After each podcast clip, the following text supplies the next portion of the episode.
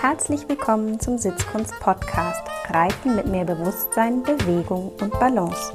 Steht dir auch manchmal dein Kopf oder Körper im Weg und du weißt, das kann ich besser? Dann ist dieser Podcast genau das Richtige für dich. Denn der Schlüssel für feines Reiten liegt bei dir. Ich bin Julika Valentina, Expertin für Trauma- und neurozentrierte Sitzschulung, weil wir mehr mit in den Sattel nehmen, als wir denken – The Mystery is in the History. Herzlich willkommen zur 16. Episode meines Podcasts. Heute geht es um das Thema innere Haltungsänderung. Kennt ihr das, dass ihr aufgrund von der Pferdegesundheit, vielleicht eurer Gesundheit, nicht so richtig alles mit dem Pferd machen könnt, was ihr gerne würdet? Oder vielleicht einfach das Wetter oder der Boden nicht mitspielt? Oder es andere Umstände gibt, warum ihr nicht im vollen Repertoire arbeiten und zusammen sein könnt?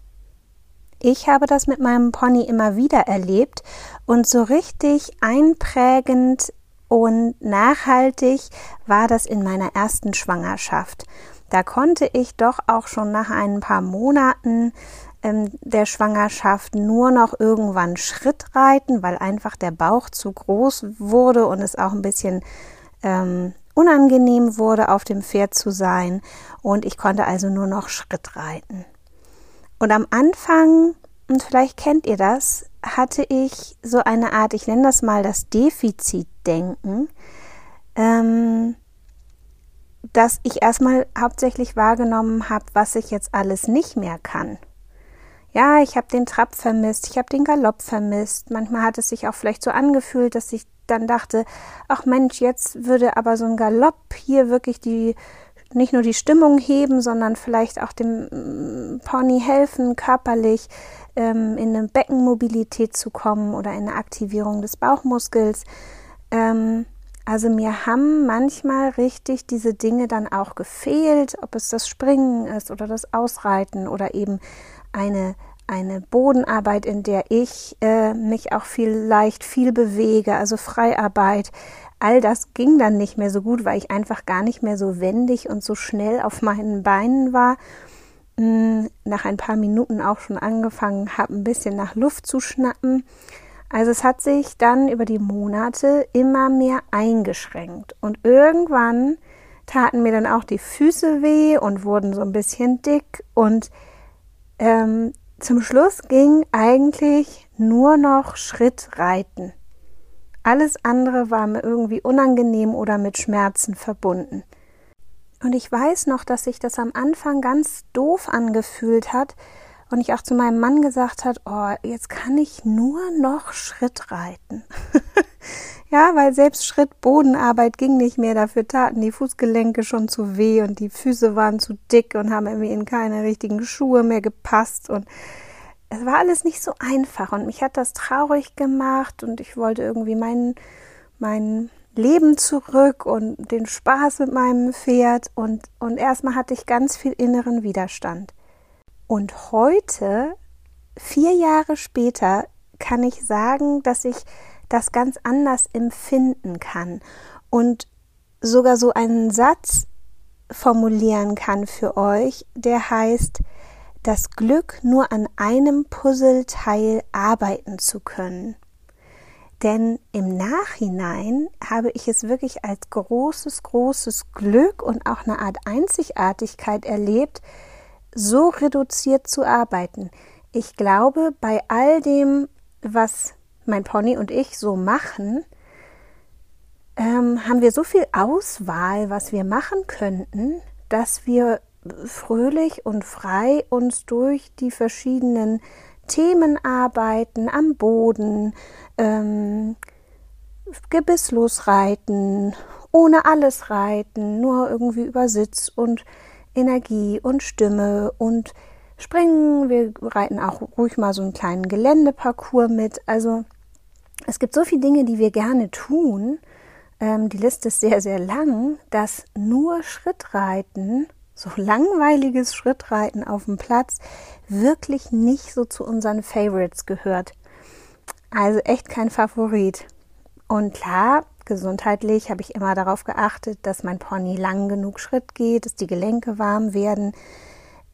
Aus diesem gesundheitlichen Sinne haben wir immer auch Zeit im Schritt verbracht und wir haben irgendwie auch die Seitengänge geübt. Aber irgendwann war es halt auch so, dass mein Pony und ich, dass wir das ganz schön gut konnten und das war dann einfach auch ein bisschen langweilig. Und als es aber so war, dass nichts anderes eigentlich mehr ging, habe ich wirklich noch mal so in die Feinheit des Schrittes hineingespürt und habe mir wirklich noch mal die Zeit genommen, ganz genau zu spüren, was ich da schon aber auch noch verbessern kann. Und das waren gerade Dinge so auch im, im Übergang Schritt halten, rückwärts, wieder losreiten, also gerade so in Übergängen ähm, und aber auch noch in den Seitengängen. Ja, wirklich zu gucken, wie viel Hilfen muss ich noch geben? Kann ich die noch mehr minimieren? Wie oft muss ich in der Traversale doch noch mal nachhaken oder erinnern? Und inwieweit übernimmt wirklich mein Pony seinen Job und ich kann am Anfang beim Einreiten in die Traversale einmal danach fragen und mein Pony zieht die Traversale durch, bis ich am Ende bin ohne irgendwie nochmal zu ermahnen oder zu ermuntern oder nachzuhaken oder irgendwas zu verbessern. Und als ich da so in diese wirklich hm, ausgeklügelte Schrittarbeit nochmal eingestiegen bin, habe ich auch gemerkt, wie viel man da eigentlich doch auch noch verbessern konnte, auch wenn es so auf den ersten Blick immer alles schon ganz schön aussah. Und am meisten hat mich gefreut, ich glaube, das habe ich nämlich in dem Moment gar nicht so richtig mitgekriegt, wie stark die Rittigkeit und auch die Kommunikation und der Flow in unserem Zusammensein sich dadurch verbessert hat, noch wirklich in den letzten Wochen vor der Geburt.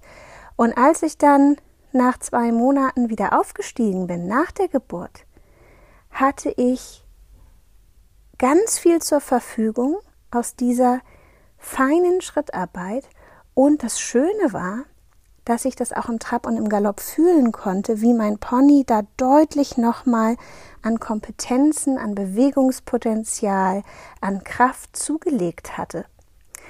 Und ähm, das hat mich im Nachhinein dann total glücklich gemacht und hat mir eben gezeigt, was für ein Glück es auch sein kann, mal so begrenzt zu sein und sich nur mit einem Puzzleteil dieses großen, nicht enden wollenden Puzzles zu beschäftigen und sich die Achtsamkeit zu nehmen und die Zeit wirklich mal hinzugucken, was kann ich da eigentlich noch tun und verbessern. Und deswegen lade ich euch ein, hiermit positiv zu denken, das Beste daraus zu machen – ja, gerade, ich glaube, diese Phasen kommen ja immer wieder, wo das Pferd mal irgendwie nicht alles darf oder kann oder wo wir nicht so richtig irgendwie alles dürfen oder können oder wollen oder einfach vielleicht auch den Kopf nicht haben. Ähm, und bei mir, manche von euch wissen es schon, ist ja nun das zweite Baby auf dem Weg und irgendwann im April wird es auch da sein. Das heißt, auch jetzt bin ich genau nämlich wieder in dieser Phase, und es hat mich auch zu dieser Podcast-Folge heute inspiriert, in der eben nicht mehr so viel geht. Ja, also Stand heute kann ich so vielleicht alle zehn Tage oder vielleicht auch einmal in der Woche zehn Minuten reiten. Und diese zehn Minuten sind so heilig für mich und die sind so wichtig und, und so viel Freude und Liebe, die ich in diesen zehn Minuten erfahre und die ich gebe und die ich empfange, dass es wahnsinnig intensive zehn Minuten sind.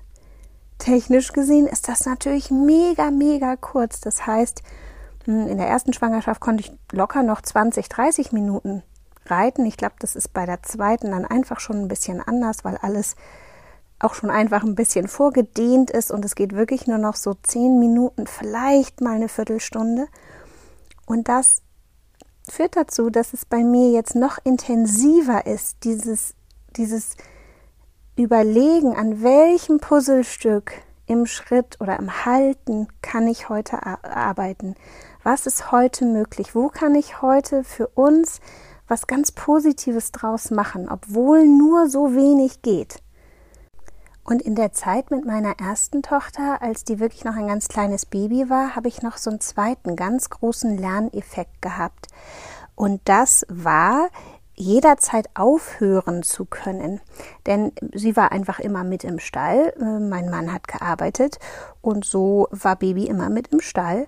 Und ähm, ich habe das dann meistens ganz gut so hingeschoben bekommen mit Stillen und Spazieren gehen, mit Pferd am Strick und Kinderwagen, dass mein Pferd schon so ein bisschen aufgewärmt war, Baby eingeschlafen ist und dann je nach Tagesform hatte ich auch so zwischen zehn Minuten, vielleicht auch mal eine halben Stunde, die meine Tochter dann geschlafen hat.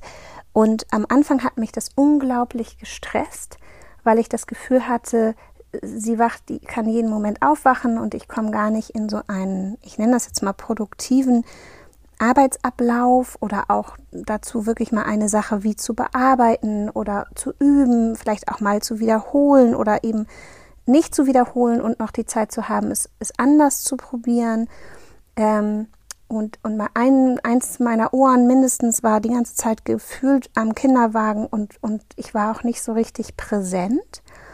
Und dann habe ich aber so gemerkt, und es hat sich natürlich auch eingespielt, dass meine Tochter echt eine coole Socke ist und irgendwie das richtig gut macht. Aber geblieben ist natürlich dieser Fakt, dass manchmal nach einer Viertelstunde und manchmal nach einer halben Stunde irgendwie Ende war ähm, so dass ich eine neue Art des Zusammenseins mit meinem Pony geübt habe, nämlich gar nicht so große Töpfe aufzumachen und gleich, ich sag mal, an drei, vier Baustellen gleichzeitig zu arbeiten, weil wenn dann meine Tochter aufgewacht ist und geweint hat, dann musste ich ja in dem Moment die Arbeit mit dem Pferd abbrechen, musste mich ans Viereck setzen, erstmal stillen oder manchmal war es auch so, dass es dann einfach nicht mehr ging, dass ich sie auch einfach nicht mehr ablegen konnte. Ähm, und dann ähm, war das für mein Pony auch manchmal schwierig, dann entweder wieder einen Einstieg zu finden oder auch, wenn wir uns, ich sag mal, in einer gerade sehr schwierigen Kompl Situation das passiert ist. Also ich, ich, will gar nicht sagen in Disharmonie, aber, aber das so ein Moment war, wo einfach die Aufgabe noch nicht fertig gedacht war, wo wir mittendrin waren und es sich dann auch doof angefühlt hat, sie so zurück auf die Weide zu stellen. Weil ich das Gefühl hatte, irgendwie ist jetzt, ist es so offen geblieben. Es ist nicht zu Ende kommuniziert. Es hat irgendwie keinen Lerneffekt gegeben oder irgendwie ein Ergebnis oder auch so eine Zufriedenheit. Und dann habe ich tatsächlich meine Arbeit und meine innere Haltung umgestellt und habe gedacht, okay, ich darf jetzt nur so viel aufmachen, wie ich auch sehr gut wieder zubekomme in sehr kurzer Zeit oder vielleicht auch Themen noch nacharbeite, wo gar nicht so ein offener Prozess entsteht.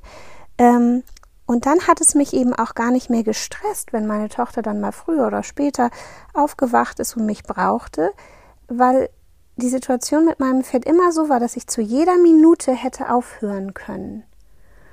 Und das fand ich eine ganz spannende Erfahrung, wie viel Zufriedenheit das auch bei meinem Pony gemacht hat. Eben nicht mehr mit so hohem Anspruch und Deutlichkeit in die Aufgaben zu gehen, sondern wirklich immer so häppchenweise zu arbeiten. Ich hatte am Ende das Gefühl, dass das viel besser integriert werden kann. Und all diese Erfahrungen haben eher das Reiten ähm, ähm, beeinflusst, weil in der Bodenarbeit konnte ich sie immer prima in so einer Babytrage haben, am Anfang vorm Bauch und später, als sie schwerer wurde, so auf dem Rücken. Mein Pony war daran auch schon gewöhnt und ich war relativ fit und ähm, Schrittarbeit war gar kein Problem und mal ein bisschen kurzes Antraben oder so vielleicht auch nicht. Ähm, aber es hat wirklich das Reiten verändert und die, das Zusammensein und auch jetzt in den letzten vier Jahren, in denen ich dann ja irgendwann schon auch wieder mehr Zeit hatte mit dem Start des Kindergartens und all diesen Dingen, ähm, habe ich versucht, mich immer innerlich daran zu erinnern und habe gedacht, Geh nicht zurück in diese klassische Arbeitseinheit, die irgendwie, weiß ich nicht, 30, 40, 50, 60 Minuten dauert, wo du tausend Themen an einem Tag bearbeitest, sondern ich versuche tatsächlich bis heute diesen Lerneffekt aus meiner ersten Schwangerschaft und aus diesem Babyjahr mitzunehmen und ganz fein reinzufühlen, welches Puzzleteil ich bearbeiten will und auch immer noch so zu reiten, dass ich das Gefühl habe, ich könnte jeden Moment aufhören und hätte ein gutes Gefühl. Und das hat für uns ganz viel Harmonie gebracht und ähm, das ist ganz wunderbar. Und ich bin ganz gespannt, inwieweit es mir jetzt mit dem zweiten Kind gelingt, das auch so zu machen. Und natürlich freue ich mich einfach auch wahnsinnig, irgendwann wieder richtig aufsteigen zu können und auch mal einen frischen Galopp durch den Frühling zu reiten. Es wird wahrscheinlich eher Frühsommer, aber ähm, das fehlt mir natürlich tatsächlich schon sehr. In diesem Sinne wünsche ich euch einen schönen Start in den Frühling. Ich wünsche euch schöne Stunden mit euren Pferden, im Gelände, in der Bodenarbeit, im Reiten. Macht es euch nicht zu schwierig. Nehmt euch nicht gleich das Puzzle mit den tausend Teilen vor, sondern fangt klein an und, und seid achtsam mit dem, an, an dem ihr arbeiten wollt und wo ihr einfach fühlt, da müsst ihr und euer Pferd vielleicht noch ein bisschen Zeit verbringen. Da stimmt die Kommunikation noch nicht oder ihr braucht einfach noch zu viel und zu oft Hilfen, die irgendwie klar machen, was, was sein soll. Ich wünsche euch alles, alles Gute, viel Freude, viel Spaß mit euren Pferden und bis ganz bald.